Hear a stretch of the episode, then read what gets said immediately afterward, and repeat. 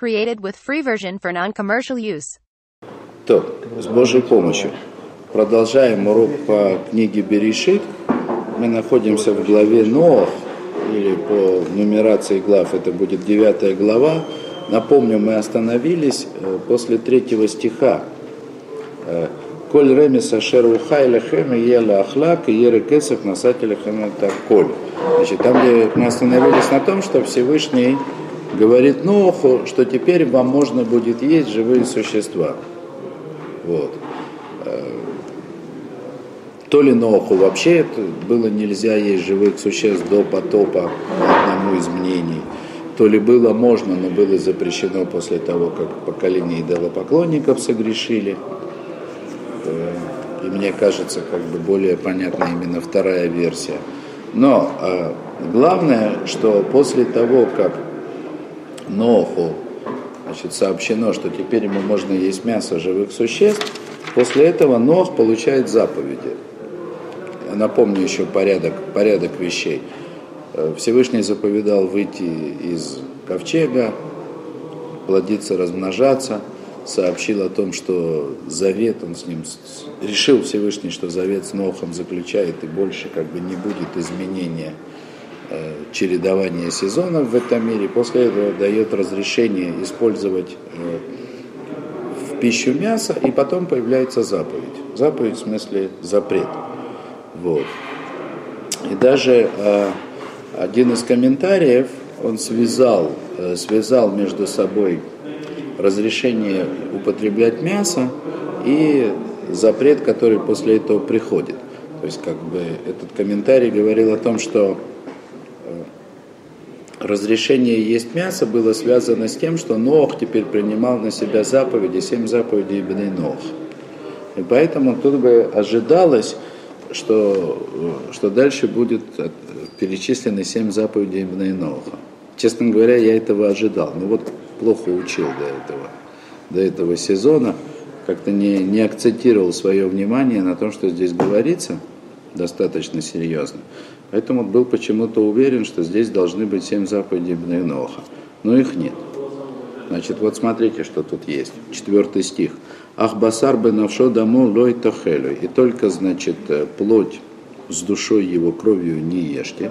Все это запрет э, Эверминахай, как Раши говорит, то есть есть от живого. Кстати, об этом уже говорили. Да? Э, в ав димхем линавшетехем и дрожь, мият коль хая. Значит, и также кровь вашу, так сказать, с душами вашими я спрошу со всякого живого существа. Вот. А, и дрошей мият адам, мияты шахиф и дрош, и также из рук, от рук человека, ну, кровь вашу, за кровь вашу я спрошу, и от, от человека брата его, я спрошу за душу человеческую. Это как бы... Ну и дальше шафах дама адам бы адам домой шафах, тот, который прольет кровь человека, человеком его кровь же будет пролита. Кибацелем аляким асайта адам, поскольку по образу значит, создателя, э, поскольку по образу создателя был сделан человек.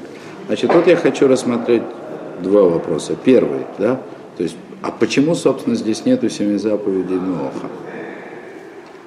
Вот я честно говорю, я, я ожидал их в этом месте. Выходит Ноах из э, ковчега, ему заповеди даются, с ним завет заключается, значит здесь должны быть семь заповедей, но их тут нет. Все заповеди, которые здесь даны, при всем при том, что можно сказать, что исполнение этих заповедей является условием того, что Ноху разрешено и его детям разрешено использовать в пищу э, мясо, тем не менее, семи заповедей Ноха их здесь нет. И я вам скажу больше,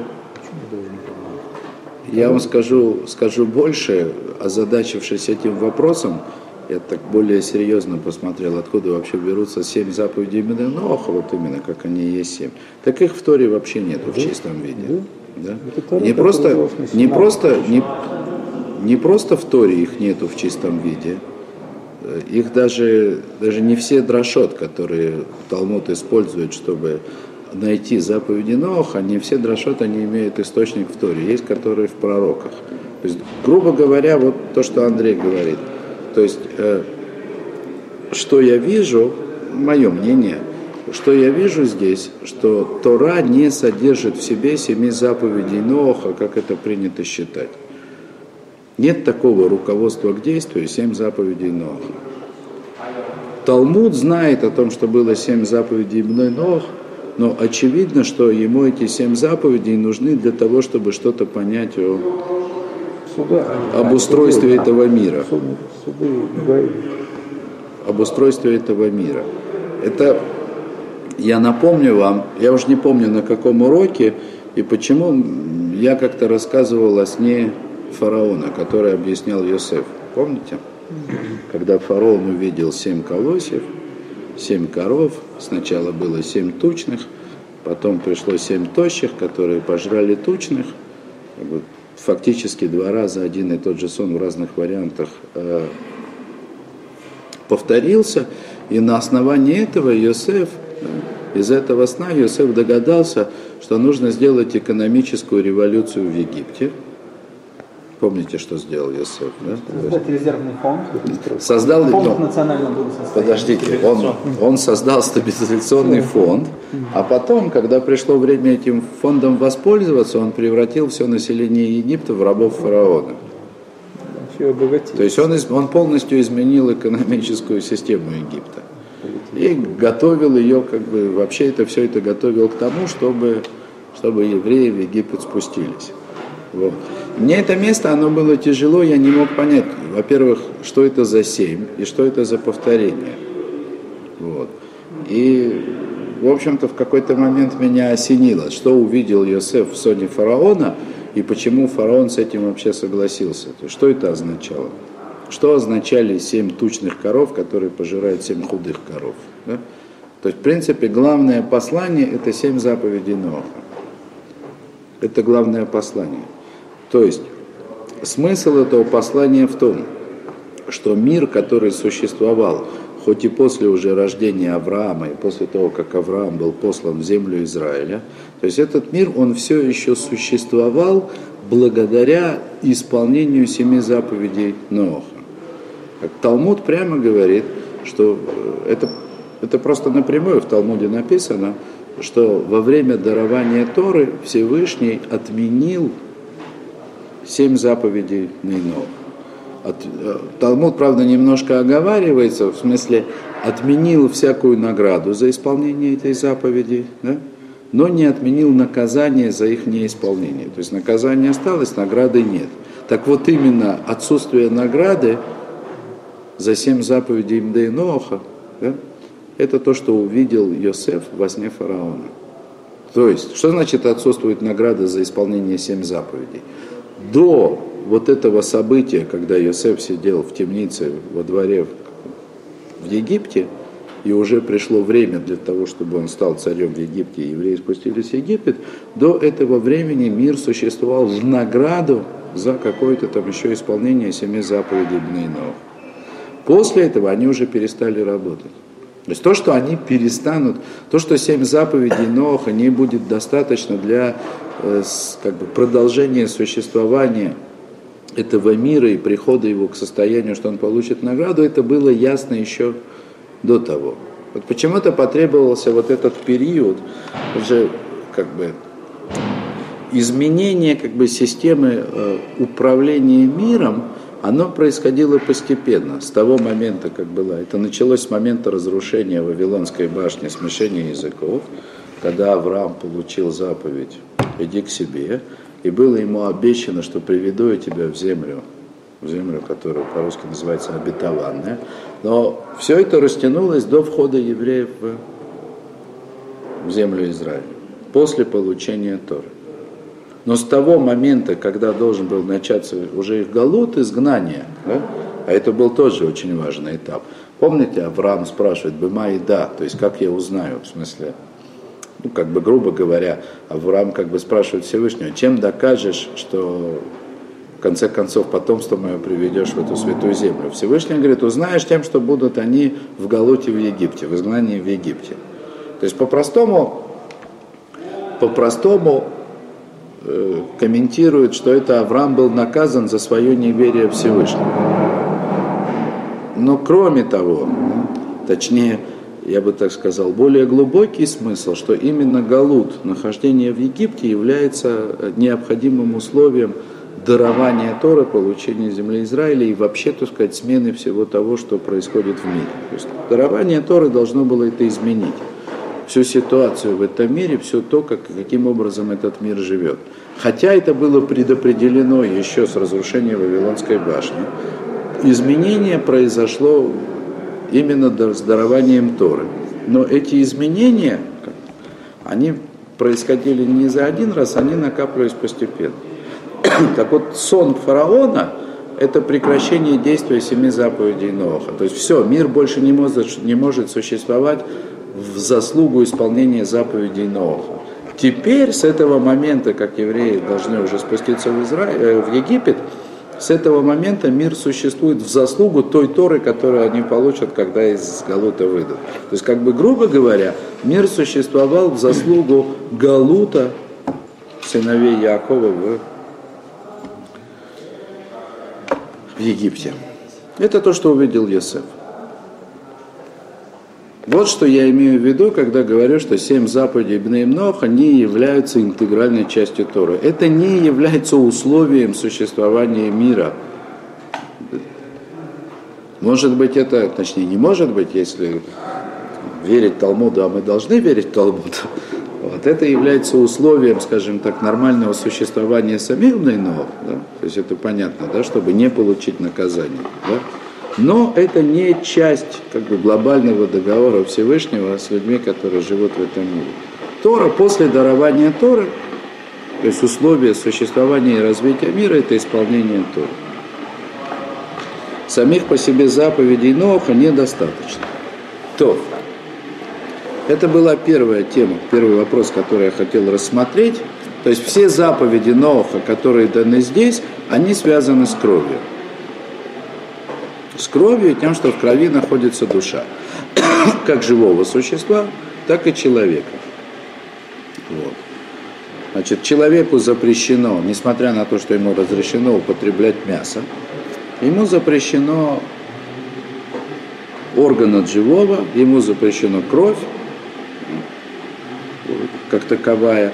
Дальше, запрещено проливать кровь человека, несмотря на то, что разрешено проливать кровь живого существа. И здесь есть такой, э, э, в запрете проливать человеческую кровь, э, есть интересный момент, есть интересное удвоение. Вот в пятом стихе сказано так. Ваф из в ах из дамхем ленавшатехем и дрожь, мият коля хая, и кровь вашу, как бы за,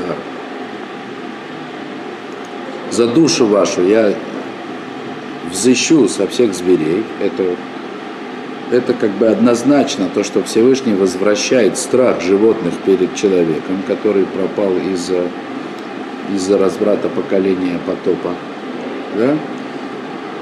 У мията Адам, мият иш ахив, и дрожь. Значит, и от рук человека, брата его спрошу. Вот сказано и человека, и брата его. То есть это как бы удвоение лишнее. То есть понятно, что человек, он человеку брат, а живое существо, в смысле звери, да, звери, животные, они человеку не братья. То есть если это пришло только добавить человека после того, как были упомянуты животные, то брат здесь лишнее. И так ясно, что человек человеку брат, в глобальном смысле этого слова, а животные не братья. Поэтому вот Раши, например, он говорит так, что это пришло удвоить от рук человека, это убившего намеренно, то есть от рук человека, который не брат, ну, убитым. Или даже если он убьет нечаянно, то есть не имея никаких злых намерений, все равно за это человек несет ответственность по закону Торы, так? то есть человек, который совершил нечаянное, ненамеренное убийство, в принципе, он обязан смерти Мединей Шамая, то есть по законам неба. И только галут, в смысле изгнания, да, оно может его избавить от ответственности, от этой смерти. Хотя галут, он э, тоже много раз говорили об этом, что изгнание во многом подобно смерти. Не раз это упоминалось. То есть есть такой как бы... То есть есть э, смерть, которая должна быть совершена человеческим судом, это за намеренное убийство человека, так написано. Да? Вот. И смерть, которая происходит небесным судом, если человек совершает убийство ненамеренное, то есть не, просто по неосторожности. Смотрите, на самом деле, как высока, так сказать, ответственность. Да? Насколько человек отвечает вообще за свои поступки в этом мире. Ненамеренное убийство наказывается смертью. Хотя по законам Торы может быть искуплено галутом, да, изгнать, тем не менее, оно наказывается смертью. За одним исключением. Об этом исключении я как раз и хотел сказать. Что бы было, какая бы беда была нашим политикам и правителям, да, по вот этому закону, как его объясняет Раша. Вот, так вот, э, Эмигдавар, это нацив, он э, учит это по-другому. Ну, естественно, что он не спорит с Рашей. Да, э, с Рашей спорить невозможно. Он правильный закон объясняет, трактуя этот стих, объясняя разницу между вот Адам и Ахив, то есть между просто человеком и братом. Но то, что говорит Эмигдавар, тоже, естественно, имеет э, значение и имеет основу. И это тоже правда. Э, он говорит так, что человек несет полную ответственность за смерть другого только тогда, когда э, люди находятся в состоянии братства. Что он имеет в виду? Мирное время. Война списывает убийство. То есть, когда происходит война, то тогда... То есть, это уже не убийство. Да. То есть убийство на войне не является убийством. Это война. В таком случае объявление войны является убийством? О, он... э, Это э, политика, да. Сейчас, работает. вот, вот, вот, вот, вот, вот. Вот это как раз правильный вопрос вы задаете, да?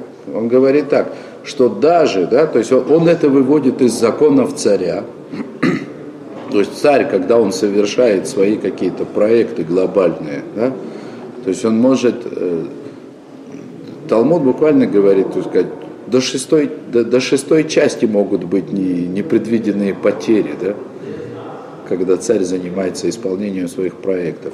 И Эмекдавар говорит, даже Лемелех Исраэль, то есть даже еврейскому царю, ему разрешена Мелхамед Ршут, то есть даже еврейский царь, который как бы, по законам Торы должен беречь свое население, да, не дай Бог, так сказать, чтобы его политика не привела там, к какому-то там гибели людей, говорит, даже у еврейского царя у него есть право вести Мелхамед Ршут, разрешенная война. То есть если он видит, э, если он видит как бы по ситуации, что государству необходима война, то есть он имеет право эту войну вести. Ну, как царь Давид. Да. Да, совершенно верно. Совершенно верно.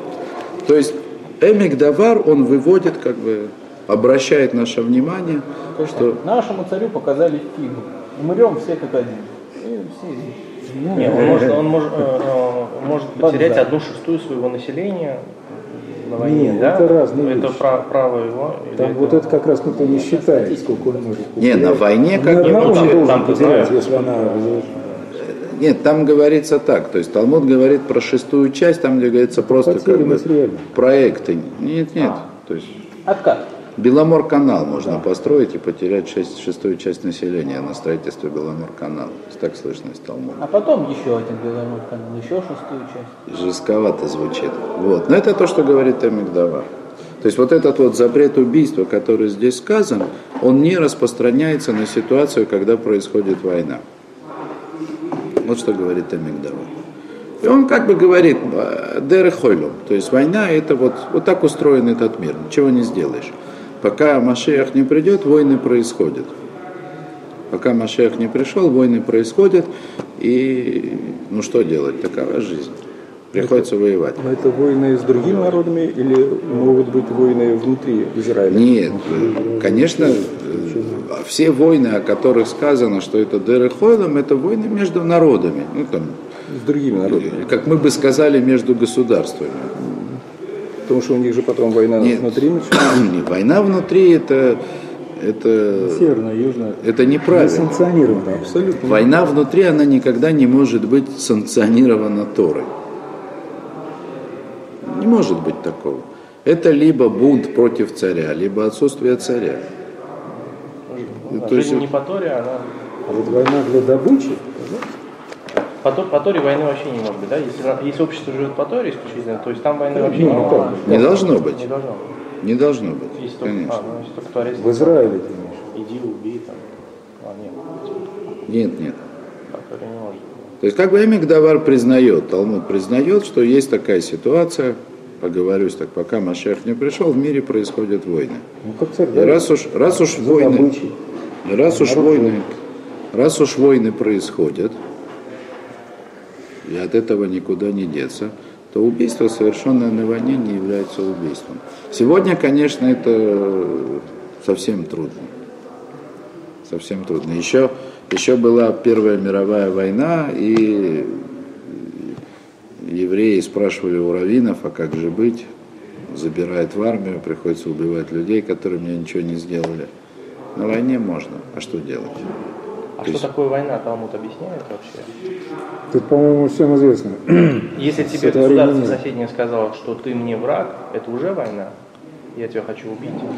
Я не знаю, смотрите, То есть если Израиль сейчас убьет всех Если будет арабов война, вокруг, он имеет право на это по Торе, потому что все окружающие государства вещи, да? объявили, что они не хотят видеть Израиль как бы рода, на, на там земле. То есть, Сразу принципе, знаешь. По-простому- это не будет убийство даже. по-простому, по-простому так, да? По Торе так. Э, все. По-простому, что да, Израиль находится в состоянии войны, и по еще совсем недавно общепринятым может убить столько арабов, сколько нужно для того, чтобы победить в этой войне.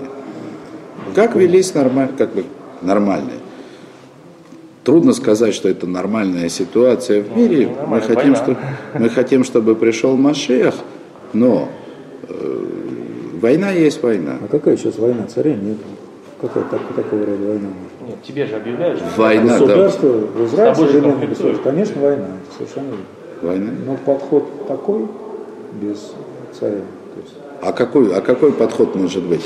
Э, ну, ну, то есть вдруг начинаем по Торе расценивать государство Израиля. ну а как же быть? Современно. Мы живем в Израиле, и нашей жизни что-то угрожает. Мы должны защищать. Так же, Должны. как и живем не в Израиле. То, На том конечно, же основании. На конечно, особом, да. конечно. Но э, когда вы живете не в Израиле, то вам не угрожают как Ну, части государства. Ну, это, конечно, Здесь да, особые особые. Угрозы особые, да. Конечно. Здесь особые угрозы. Что? Фантастическая такая. То есть это вот как бы и проводит, подводит нас к, к чему?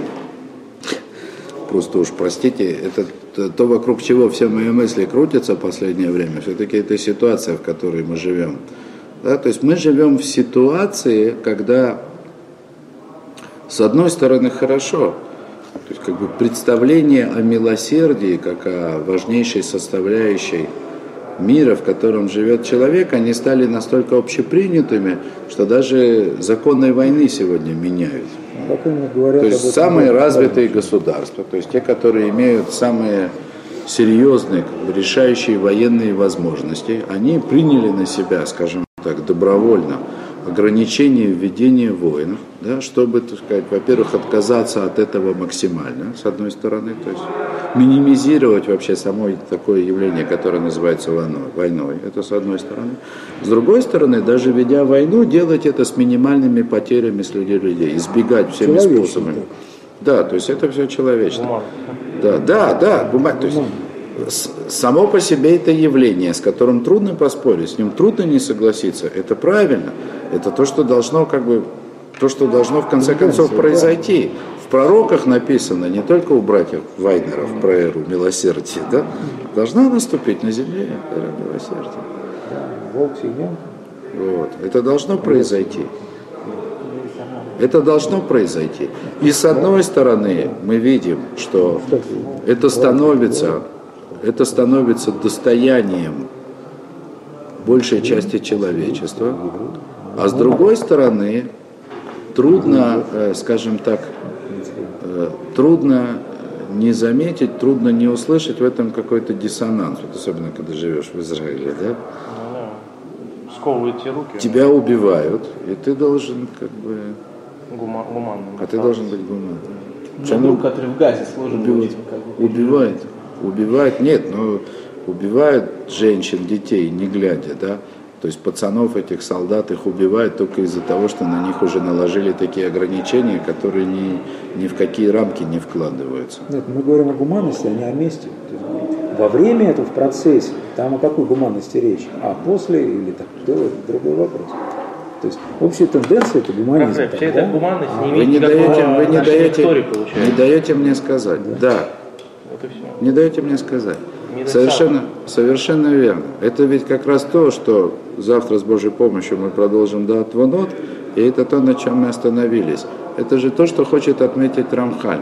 Когда суд справедливый не вершится, тот, который должен быть, суд над человеком, который преступник, как здесь написано, шофех дам адам бе адам домой шафех. Тот, кто проливает кровь человека, его кровь тоже должна быть пролита человеком. Убийца должен быть наказан. То же самое, что касается войны. Когда происходит война, надо убивать. Никто не сказал, что нужно начинать войну. Но если война происходит, надо убивать. Так вот, это же то, о чем говорит Рамхаль, что когда этот суд в мире не вершится, это не милосердие, а это самый страшный суд. Потому что в этой ситуации, то есть мы сейчас живем в ситуации, о которой пишет там Рамхаль, когда нет суда, когда злодей торжествует. Когда злодеи могут вот свалить самолет, да, который вообще ни к чему не имеет отношения, да, с людьми, Ему сходит с рук. и все разводят руками. То есть никто ничего не может Нельзя сделать. спросить. Не спросить можно, толк никак не Ничего, Спросить, да? я имею в виду жизни. Нет такого механизма, да? Нет такого механизма. Наоборот, какой-то механизм, который не дает это сделать. Совершенно верно. Есть механизм, который не позволяет вершиться естественному правосудию. Вот интересно, да? Мы затрагивали нечаянного убийцы. Есть, э, есть такое явление в Торе, которое нигде не определено, но тем не менее очевидно, что оно присутствует. Кровомститель. Вот этот самый нечаянный убийца, да? который обязан смерти по законам неба. Там Талмуд говорит, что э, смерть по законам неба найдет его, если он не убежит в свой город. Но Тора упоминает Гоэля Дам, кровомстителя, что кровомститель имеет право убить этого нечаянного убийцу, убившего по неосторожности, если только он не убежит. Нигде нет, нигде нет законов. Вот я сижу, думаю, да, там, а вот вдруг, не дай бог, что-то случится, да, написано же в Торе про кровомстителя, может, надо будет отомстить кому-то. А это да? не обязательно. Да. Я не задаю вопросов, максимум риторический, да? То есть есть такое явление. Тора знает, что есть в природе человека мстить за кровь. И не отрицает того, что человек имеет на это право. Хотя, да, совершенно верно, это не обязательно. Нет такой заповеди. Но Тора не отрицает этого права. Талмуд только говорит, что кровомстителя можно убить. Ну, то есть, если мститель мстит убийце по неосторожности, убийца имеет право защищаться. Это, как говорится, это, как говорится, на удачу. Дуэль, да? То есть кровомстителя, который пытается убить, даже как бы по праву Торы, можно убить как пытающегося убить, как Ройдофа, как преследователя. Но нет однозначного осуждения. То есть есть такое явление.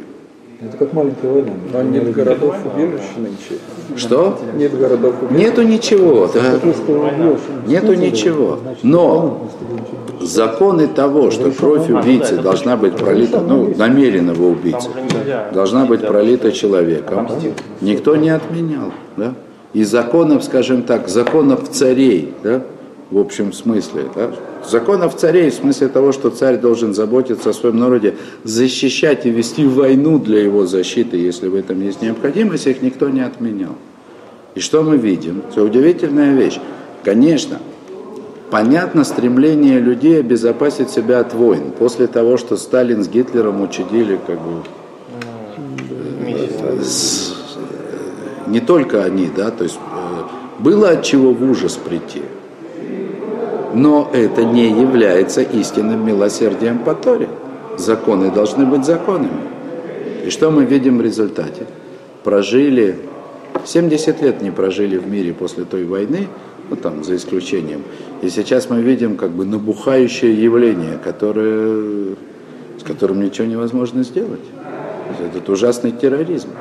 И это вообще удивительное состояние мира, когда э, правительство, государство, международные организации, они не только не борются с этим явлением так, как с этим следовало бороться, они связывают руки тем, кто пытается это делать. Обрекают. Сами себе. Совершенно верно. То есть это, это, это, это, это такое самоубийство, такое как бы.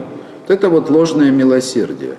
То, что выглядит милосердием, отсутствие суда, которое выглядит как милосердие, но на самом деле является самым суровым судом. То, хочу на этом остановиться. Спасибо за внимание. Created with free version for non-commercial use.